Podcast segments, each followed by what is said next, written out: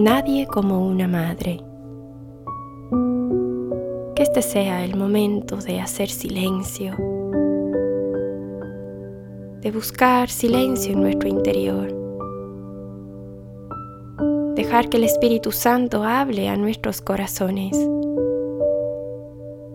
que cada una de las palabras que hoy escuchemos en esta meditación cale profundo en nosotros puedan hacerse carne esas palabras en nuestra vida. Señor, que ninguna de las palabras que hoy escuchemos regresen vacías.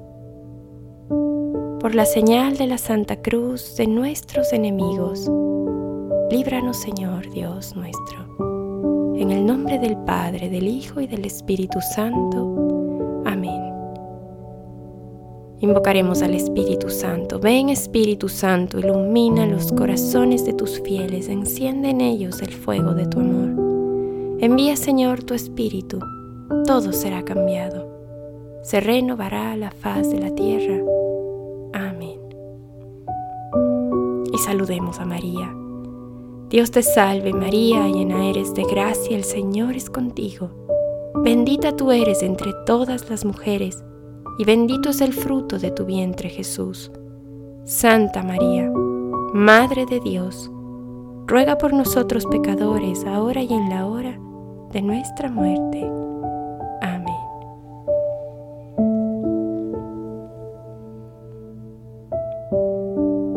María conservaba todas esas cosas en su corazón. Es esta una lección única. Créeme, para ti y para mí, que conocemos a Jesús aunque estemos demasiado satisfechos con lo que nos parece saber ya de Él, o quizás tampoco conscientes de nuestra ignorancia sobre Él.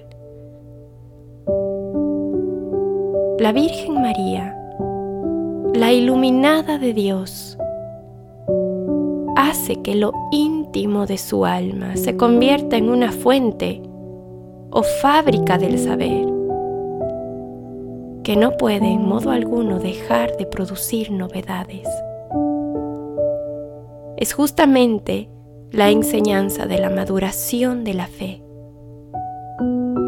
a la cual, si todos fuésemos coherentes, dedicaríamos lo mejor de nuestras energías en todo el transcurso de nuestra vida. Porque en efecto, si hemos sido salvados por la fe, como está en Efesios 2.8, y por otra parte la fe no es un cierto conjunto de informaciones que hasta memorizar en el cerebro se sigue para salvarse mediante la fe,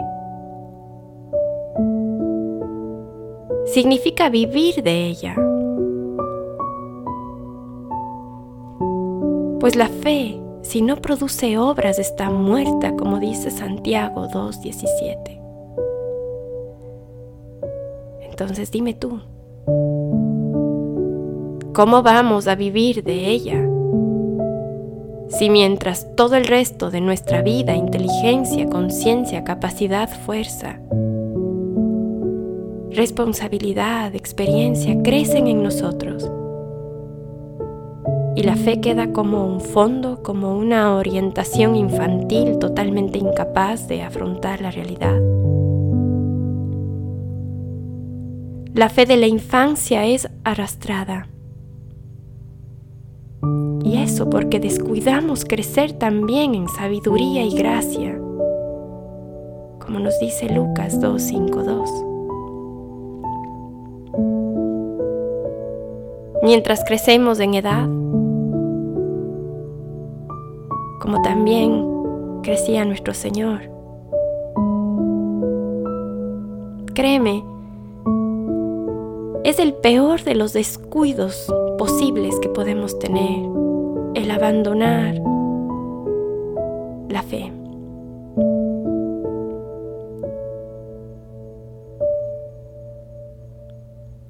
inteligencia es crítica, como debe ser, tu libertad problemática como debe ser. Y las eventualidades de la existencia son otros tantos desafíos a tu inteligencia y a tu libertad. En cuanto a ser o no ser cristiano.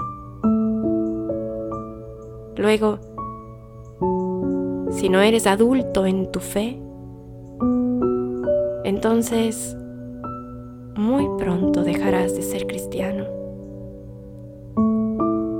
Y es mejor no hacerse ilusiones al respecto. Por eso no te maravillará que también María creciera hacia un estado cada vez más maduro y adulto en la fe.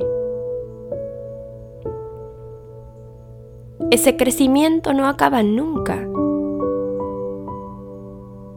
porque ese crecimiento en la fe es inagotable para nosotros. Porque el conocimiento del misterio de Dios no deja de sorprendernos. Te encantará saber cómo creció la Virgen María, conservando en el corazón, lo cual no significa algo sentimental sino la movilización total de la propia capacidad, la aplicación a ese yo profundo. Por tanto, necesitaba de reflexión.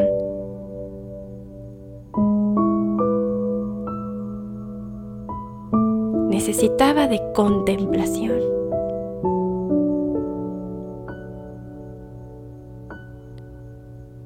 Así es justamente como debemos conservar a Jesucristo en nuestro corazón.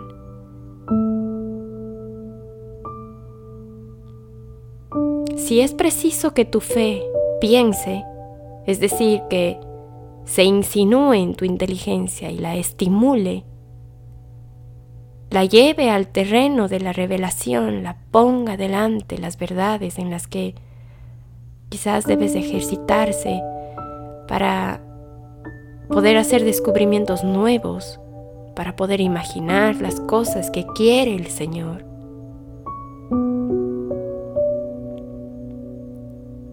Quizás en una palabra para hacer verdaderamente de ti una persona que es creyente y un creyente que es persona.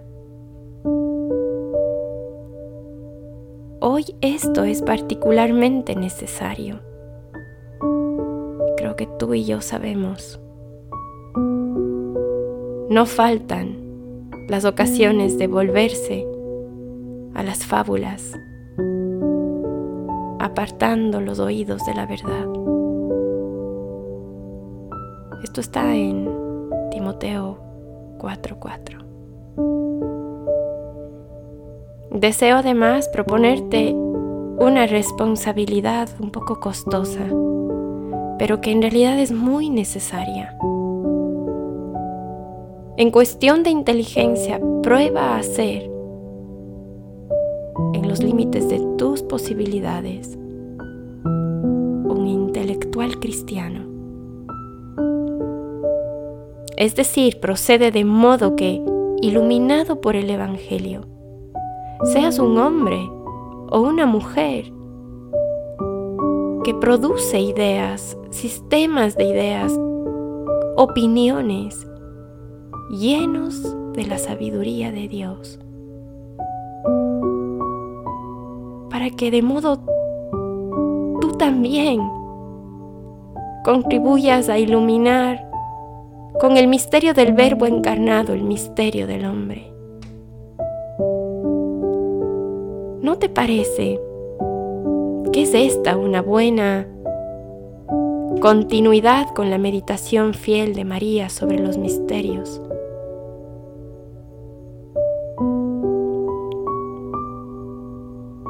Ella intuyó acertadamente que era preciso tener cada vez más el pensamiento de Cristo. Primera de Corintios 2:16.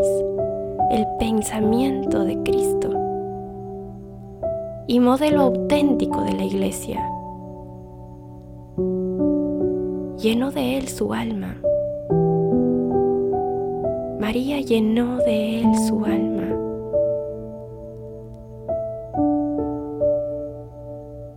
Adulto en la fe es lo que estás llamado a ser por Dios. Con esto evitarás también muchas situaciones dolorosas, incompatibles con el Evangelio, que de otra manera te arrastrarán y casi si te, te pueden imponer a peligrosas y malignas costumbres de este siglo. ¿Qué dices al respecto tú? De ti mismo como creyente. Deja los extremos, no sirven. Es decir, no digas que eres un creyente óptimo o pésimo. Admite con realismo que tu fe puede y debe crecer. Pregúntate entonces, ¿qué medios adoptas para que así ocurra? ¿Te informas? ¿Estudias? ¿Reflexionas? ¿Haces algo digno y proporcionado a tu mente,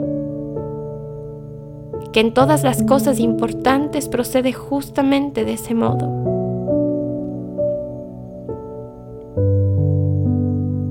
O estás siempre sin información, ignorante en la fe.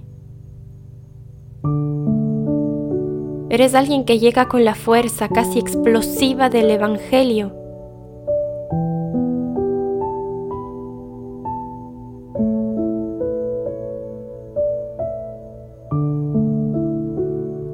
por tanto adulto en medio de los adultos en tu fe. O escúchame bien, eres un niño arrastrado por todas las opiniones y vacilante, muy vacilante ante la primera dificultad. ¿Cómo está tu fe?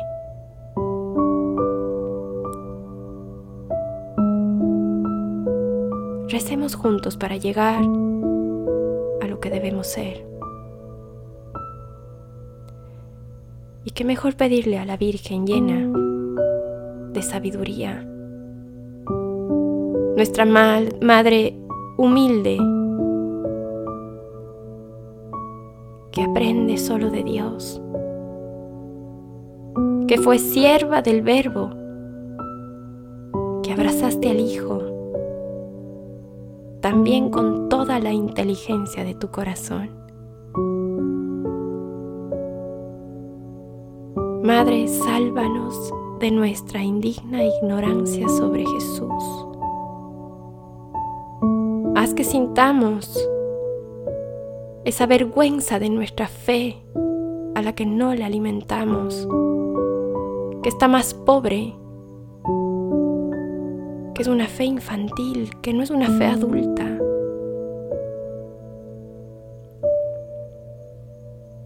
Ayúdanos a ser en la iglesia de Dios los verdaderos adultos en el pensamiento del mundo. Somos iglesia. Y debemos ayudar correctamente a los que buscan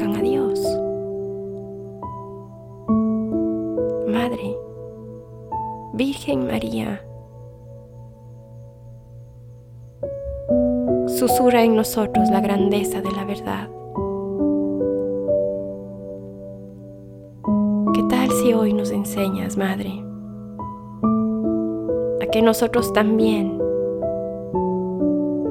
conservemos todas esas cosas en nuestro corazón? Que así sea.